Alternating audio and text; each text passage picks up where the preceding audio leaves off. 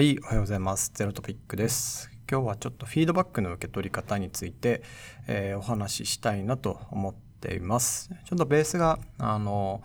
第134回で 10X に入社してくれた田村さんとのこう対談の中で、なんか僕がこういうフィードバックを受け止める時に、なんか人格と脳みそを分けてますみたいな話をしていて、まあそれについてのご質問を大地さんから頂いたので、まあそれをベースにお話ししたいなと思います。ありがとうございます。で、質問の内容です。えー、拝聴しましたと。で、最後の人格と脳みそを分けるという部分について詳しく聞いてみたいです。360度レビューされていた時、えー、真摯に受け止めて改善策を実行していく姿がすごいなと思ったのを覚えています。ありがとうございます。で評価を受け止める上での背景や何を大事にしているかと改めてお伺いしてみたいです。ということで、まあ本当にフィードバックをどうやって受け止めてるかとか、その何を大事にしてるかっていうことですよね。はい。で、えー、っと、これについてはなんかフィードバックの受ける技術みたいなのがそもそも必要だし、なんかその長短ってめちゃくちゃあるなっていうふうに思ってます。で、先に言うと僕はこの起業するまでフィードバックを受けるスキル自体はそこまで高くない。まあなんか頭では分かってんだけど、なかなかこう心理的にうまくできないなっていうのが、もう率直偽らざる自分の評価でした。まあ自分自身が、まあ、フィードバックはこういわゆる人への批判ではなくてことへの批判であると頭でこう割り切ってるのに、まあ、どうしてもそのある種自分のできていない自分の人格に対する批判みたいなものを勝手に感じちゃうみたいな部分ってこう消しきれないなっていうのを思っていました。でこれ自体はなんかそのいろんな人とね例えばワンワンをしてまあ、フィードバックを与える側に回ったりとかあるいはこうコーチング的にワンワンのセッションの中で話す中でもやっぱフィードバックの受け取り方でその完全にことだけを切り離して受け取ることができる人っていうのはどちらかというと稀だし、えー、逆に言うとその稀なできてる人っていうのはそうやって受け取る訓練をしてるなっていうふうに気づいたんですよね。っていうので、まあ、それ以降こう自分自身もえー、自分のやったことだったり自分が作ったものに対する評価を受け取る時っていうのはできるだけこう切り離して考えるように訓練を積んできたというか、まあ、訓練っていうほどなんですかね体系だった、えーと、プラクティスはないんですけど、えー、まあ、完全に切り離して受け取るように心がけてやってきたっていうところがあって、えーと、その結果なんかこうやるとうまくいくなみたいなのもできてきたかなっていうふうに思っています。はい、でまあなんか顕著な例で言うと自分が作ったもので言うとプロダクトってってあるじゃないですか。プロダクトとかブログってものすごくフィードバックが早いんですよね。まあ、今だと Twitter のその distribution のアルゴリズムが結構変わってきた関係もあってリンクがつかれた、えー、ツイートついたツイートっていうのはなかなか distribution しにくいこうあまりバズらないみたいな状態になってきてはいついつつもまあ、未だにね例えばブログピッて公開するとなんかすごいスピードでリツイートされたりしてでその引用リツイートでなんかこいつが言ってることは間違ってるとかなんかそういうフィードバックをいまだに僕でも受けることはあるんですよね。でもこう昔はそういうフィードバックを受けた時結構やっぱこう怒りというか、うん、この人分かってないなとかなんかそういう人に向かって矢を向けることが多かったんですよね。だけどその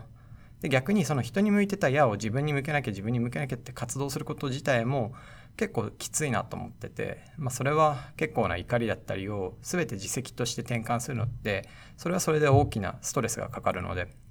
ていうので、まあ、どうしようかなって言って考えた末になんかその人格と何ですかねその自分の人格自分の体みたいなものとあとはそれを受け取る脳みそみたいなまあ、心理的な精神というか魂みたいなものを全く別のもので魂はこの人格を操作している主であるっていうなんかそういうふうな分け方をした上で、えー、っとこの魂から見てそうするとなんか魂と人格が一致してるっていう状態だとこう自分に向けられた矢っていうのは魂にも人格にも刺さってくるんですけど魂と人格が別だっていうふうに認識してると人格に刺さっていてでその人格に刺さった理由とか原因とか課題みたいなものを客観的に見るっていうのはしやすいんですよ、ね。まあ本当たただのイメージというか頭の中で作ってる群像の話でしかないんですけどこれが意外に効くんですよね。っていうので、まあ、ある種自分を客観的に見るっていうことを癖づけることでフィードバックをこう真摯に受け止めることができるようになってったかなっていうふうに思ってます。まあ、あとはこう起業してからですね起業するとフィードバックにさらされる機会がやっぱ人の10倍ぐらい増えるんですよね。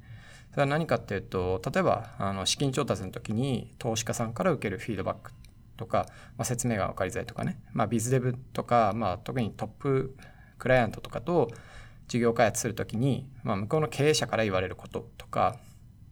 あとはあの先ほどのプロダクトを使ってくださってるユーザーから言われることとかあとは会社のメンバーからもらうフィードバックとか、まあ、とにかくフィードバックがかかる量がめちゃくちゃ多い。でそれをなんか自分のその魂へのフィードバックとして受け取ってしまうとやっぱ魂が削れてっちゃうんでそのなんだ人格とか体とかある種客観的に見たヤモトっていうなんかその何ですかね人形じゃないですけどまあそこへのフィードバックっていうふうに受け取ってじゃあその人形を回収していくっていう考え方でまあ今自分をこう操縦してるようなイメージでやっているっていうそんなとこですね。あのまあなので360度レビューの時もこうある種、まあ、僕は魂があって人格があってっていう状態ある程度できていたんでこう会社のメンバーからいろんなフィードバック来てるけどそれってなんか自分が自分のこの人形を見た時に客観視してみた時と、えー、なんかズレがないんですよね。なんかある種自分を客観視する訓練ができているので、まあ、他の人から見た自分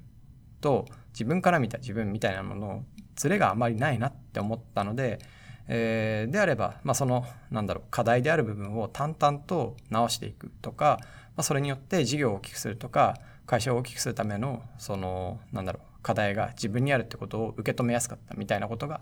あって、まあ、今もですけどその360度レビューでいただいたフィードバックを、まあ、すごく会社だったり自分に落とし込んでる最中かなと思ってます。でこの半年は結構それによって自分自身に成長が促されたかなと思ってるんで、まあ、それもねそのちょっと半歩を引いた後ろの魂から見た時にうん良くなってるなっていう感じでなんか「いや俺は伸びてるぞイエーイ!」みたいな感じじゃないんですけどえー、っとまあ淡々とねその自分を直していくみたいなことをやっています。はいこれがなんか自分の受け止め方でなんかあのこの対談を一緒にさせてもらった田村さんもフィードバックを受け止める訓練がされてるなっていうふうに思ったんですすごくうまいなと思っててそれはまあどういうことかというとまあ初めはやっぱ田村さんはすごい不安を持ってたんですよねトライアルの時とか。で、まあ、その不安を、えー、っと例えば第三者に彼を紹介してくれた人に話して第三者捨てで我々が聞くっていうことがあったりして、まあ、僕らにフィードバックがかかったんですけどもまあそれについての対応とかそのいや本当はこう考えてるみたいなものをしっかりそのトライアルのタイミングでボマンさせていただいた時とかに話したり、えー、することによってで、えっとそのなんだろうある種お互いがバイアスを持ってる状態から、まあ、フラットな状態になるために、まあ、田村さんもすごくフィードバックを受けて歩み寄るっていうのが早かったんですよね。っていうのがまあまず1個思ったことともう一つは入社して初めに必ずその僕は全社員とワンオンワンをするっていう形で、まあ、オンボーディングのプロセスの中に組み込まれてるんですけど、まあ、その時にこう田村さんからこうご自身から、まあ、あのどんなえ、フィードバックでも構わない。とにかくたくさん欲しい。でその伝え方もあまり気にしなくていい。僕はそのことだけを受け取る、えー、なんだろう要は訓練じゃないけどようにしてるんで、まあ、正直そういうものを包み隠してこうオブラートに包んで伝わらないよりははっきりと言ってもらった方がいいっていうこう伝える側へ自分にはどういうフィードバックが効くのかってことも前提として提示してでこれからよろしくみたいな話をしたんですよね。まあ、これはすごくうまいというか訓練されてるなというかなんだろうあの、まあ、本当の意味でのバリューというか価値にのもとのこう平等さをすごく意識されていてめちゃくちゃやっぱプロフェッショナルだなっていうふうに思ったんですよね。まあ、もちろん今いるメンバーもそういうメンバーが多いし、えー、っとなんだろう。フィードバックは結構フラットにするもの。それこそ背中を合わせることだっていう認識がかなり会社のカルチャーとして根付いてるんですけどなんか田村さんほど言語化している人がいなかったんですね。だから結構これはびっくりしたっていうのがありますしなんかあのそうですねフィードバックを受ける訓練っていう意味では、まあ、たくさん受けたいとか自分がそのフィードバックを受けてどうなりたいのかっていうのを明示化した上で逆算すると、えー、フィードバックはどういう形で自分にかかった方がいいのかまで言語化していると、えー、多分その人間関係というか社会の中での自分の、えー、立ち位置の決め方みたいなのもしやすいんじゃないかなっていうふうに彼を見て思いました。というのでまあ自分の話その人格と魂分けるみたいな話は、えー、再現性あるのかよく分かんないですけど結構やってる人も